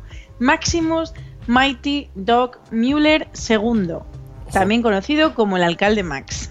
¿Ves? Eso es un nombre. Es que me gustaría hasta para mí, no te digo más. Bueno, de verdad es que mola un montón y luego lo ves a él y es que tiene una presencia y un saber estar que madre mía ya lo quisieran muchos. ya lo quisieran muchos alcaldes, Sí, efectivamente. totalmente. Y, y no alcaldes y presidentes a lo mejor también. Pues mira, resulta que, que, bueno, que ha sido elegido por segunda vez, que esa es la noticia. O sea, es, Ujú. es más extraño todavía, porque la primera vez fue elegido siendo un cachorrito. ah, mira. Él es un Golden Retriever. Y entonces cuando era un cachorro, en el año 2013, pues fue elegido por primera vez y se ve pues que lo ha hecho tan bien que ha sido reelegido. Oh. Y entonces resulta que en esta localidad de California, que debe ser súper pequeñita, pues decidieron que, mm, que iban a hacer como una acción simbólica eh, para recaudar fondos para los animales, bueno, para los animales que viven en refugios, protectoras y demás. Entonces presentaban a los animales que buscaban a- eh, adopción, los presentaban a, a alcaldes. Y tú ibas con un dólar, o sea, en la papeleta era un dólar. Y podías votar todas las veces que quisieras. Esta democracia es muy guay. Y entonces tú echabas un dólar en la urna del animal que, que- que querías que fuera alcalde y bueno, pues el que más dinero recaudase, pues alcalde. Genial. Y todo el dinero iba pues para el refugio de los animalitos. Bueno, el alcalde Max entonces, eh, ¿pero tiene poderes ejecutivos o es un cargo Eh, honorífico? no tiene, no, es un cargo honorífico, pero sí que es verdad que tiene una serie de, bueno, que sí hace cositas, porque No me cabe duda de que cositas hace. no, pero que hace cositas de alcalde, es decir, Ajá. que va a cierto tipo de eventos, de inauguraciones y se hace la foto, pues como lo- lo- como cualquier otro alcalde que solo va para hacerse la foto. Es un alcalde alcalde.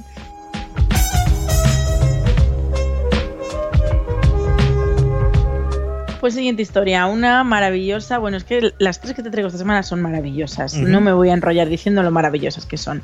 Expulsado de por vida de un buffet libre tras comerse más de 100 platos de sushi. Pues o los platos de sushi eran muy, muy, muy pequeños o este era una bestia parda. Pues mira, un triatleta, es que claro, los atletas tienen unas capacidades nutricionales increíbles, porque es, es de esta gente que a lo mejor están ahí unos días casi sin comer y de repente tienen que ponerse a tope de, de calorías. Y bueno, pues el triatleta, voy a decir su nombre, pero no me va a salir. Jaroslav Bobrovsky. Ah, muy bonito. Sí, sí, es que no me va a salir porque yo no hablo este idioma. Pero bueno, que vio el típico, bueno, lo venden así, ¿no? El tema, dice, vio el típico cartel de come todo lo que puedas por 16 euros y dijo, pues os Sí, vais ¿eh? a cagar porque yo puedo comer mucho. Y sí, de hecho, el, el encargado del restaurante que le expulsó de por vida estaba muy indignado porque decía que había comido como 5 o 6 personas, pagando solamente por uno. Pero claro, pues si tu publicidad es la que es, entonces tienes que acatar las consecuencias. Claro, además esta gente se maneja con necesidades nutricionales que no tienen absolutamente nada que ver con la de los seres humanos normales. Yo me acuerdo que hace tiempo, no me acuerdo dónde, eh, vi el tema de la dieta de Dwayne Johnson, de, de Rock. Y al parecer el buen hombre se metía entre pecho y espalda unas 6.000 calorías al día. Claro, yo me meto 6.000 calorías al día y me tienen que poner en casa una puerta de garaje para salir, si puedo salir. ¿Y este cuántos platos de sushi decías que se había comido? 100 platos, 100 platos de sushi. Madre mía. Y, y no, no, le dio, no le dio un perrenque ni nada, ¿no? Pues no le dio nada, pero lo mejor de todo es que la noticia acaba así, cito textualmente, cosa que me ha hecho mucho daño, la verdad. Al hombre de 1,72 metros y 79 kilos de peso, le dijeron claramente que no volviera más a este restaurante. Eso sí, dijo que pese a todo lo que comió, su cuerpo solo tiene un 10% de grasa. Que es como, ah, sí, pues qué hijo de puta.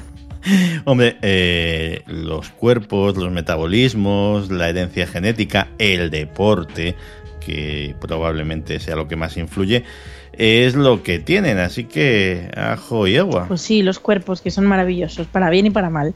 Y luego que el amigo no se fue a lo barato, se fue al sushi precisamente. Bueno, yo me acuerdo que hace un montón de años, cuando los buffets libres eran una novedad, eh, mi padre y yo, espero que no se enfade, creo que fue en el puerto de la Cruz.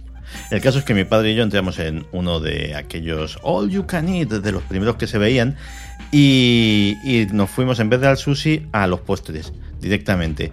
No quieras saber la de cantidad de postres diferentes que tomamos y las caras que tenían aquellos camareros o aquellos propietarios de ver que estábamos arrasando con la repostería fina.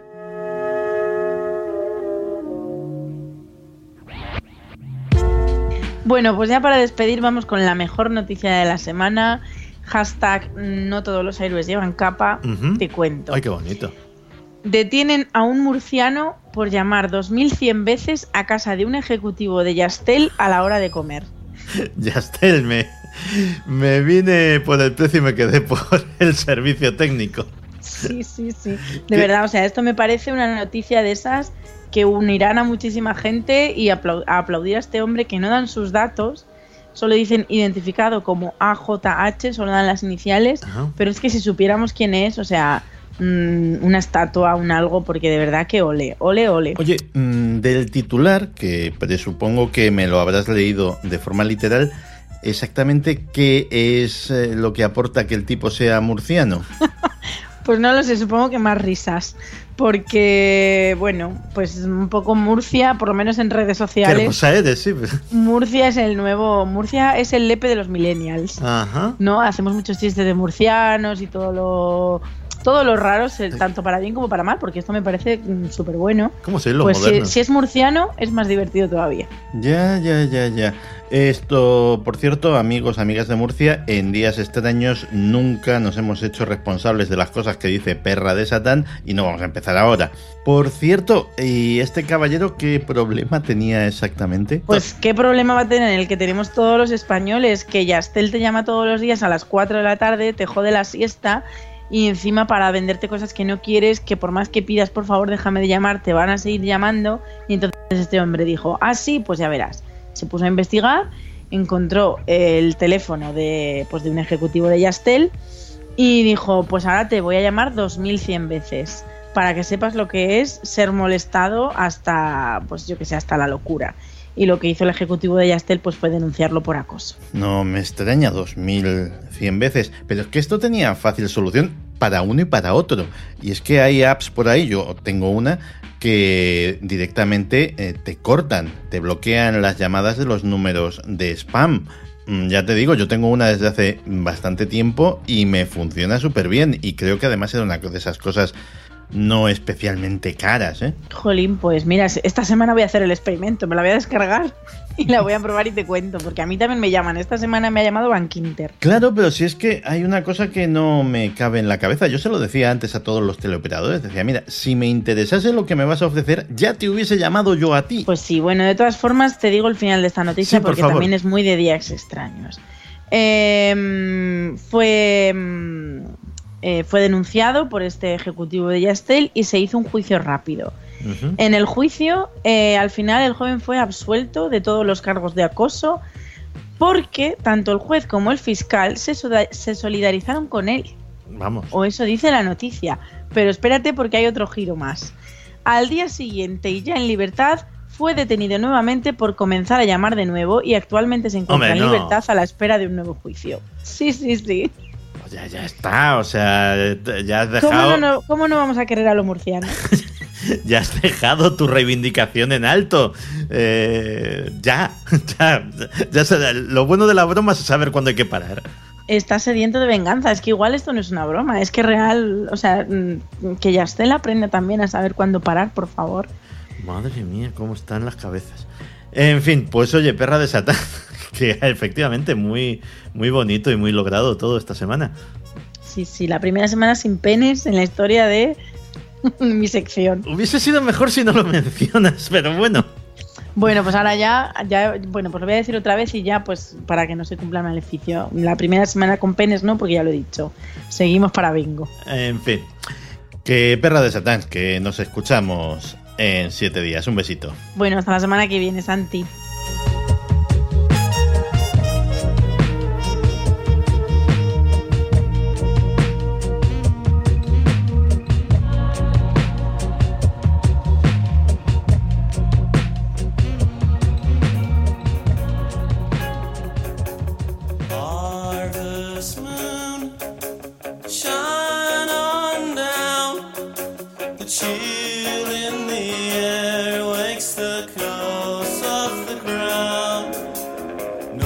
Si por casualidad estáis escuchando esto en la noche del 25 de septiembre, mirad al cielo y contemplad la luna llena. Es una luna especial, se llama la luna de la cosecha, exactamente igual que esta preciosa canción de Jason and the Scorchers.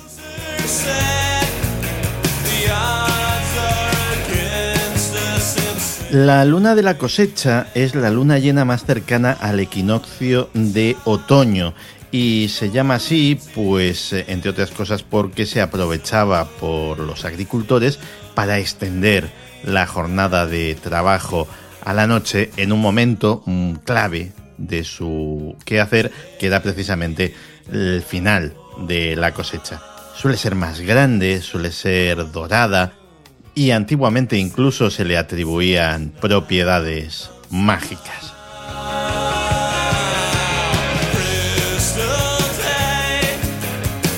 Y hablando de cosecha, he estado teniendo una charla con los amigos de Evox y puede que por octubre, finales de octubre, tengamos nosotros una cosecha, una cosecha de novedades en días extraños.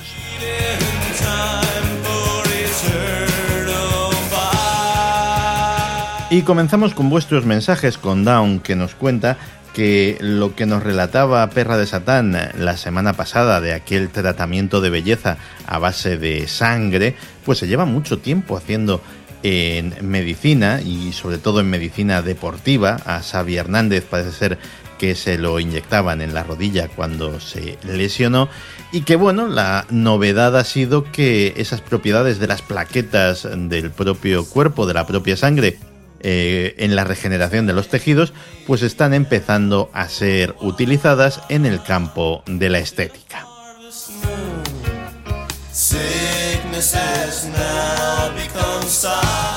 A la pregunta que hacía la semana pasada, Chus 10 me cuenta que sí que cree en el destino, pero cree en una fuerza mucho más importante que es la fuerza que tiene el pensamiento humano, la voluntad de moldear los acontecimientos.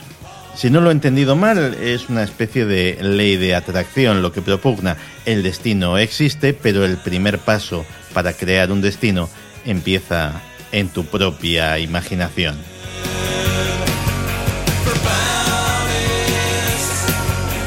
Hay que ver lo que dan las historias de Perra de Satán para los comentarios, porque Patti Calle, a raíz de aquello que nos contaba de que habían dado el premio Ig Nobel a una investigación sobre si montar en montaña rusa podía servir para expulsar los cálculos renales, me cuenta que una amiga suya expulsó unos molestos cálculos de riñón montando en dromedario. Qué cosas, ¿no?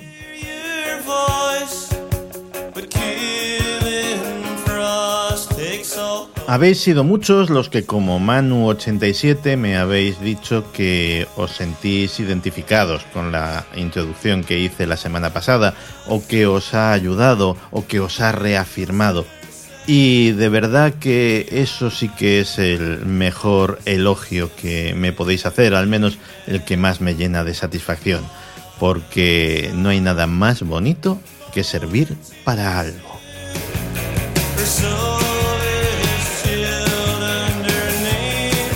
Y solo citar que un tema como el de la semana pasada, como el Papa, pues evidentemente ha suscitado todo tipo de opiniones encontradas, unos a favor, otros en contra, y alguna opinión muy conspiranoica como la de Beatriz Ferrer, que dice que bueno, que si este Papa no acaba teniendo una muerte sospechosa y prematura, probablemente es porque dados los precedentes con Juan Pablo I, pues lo mismo quedaba feo.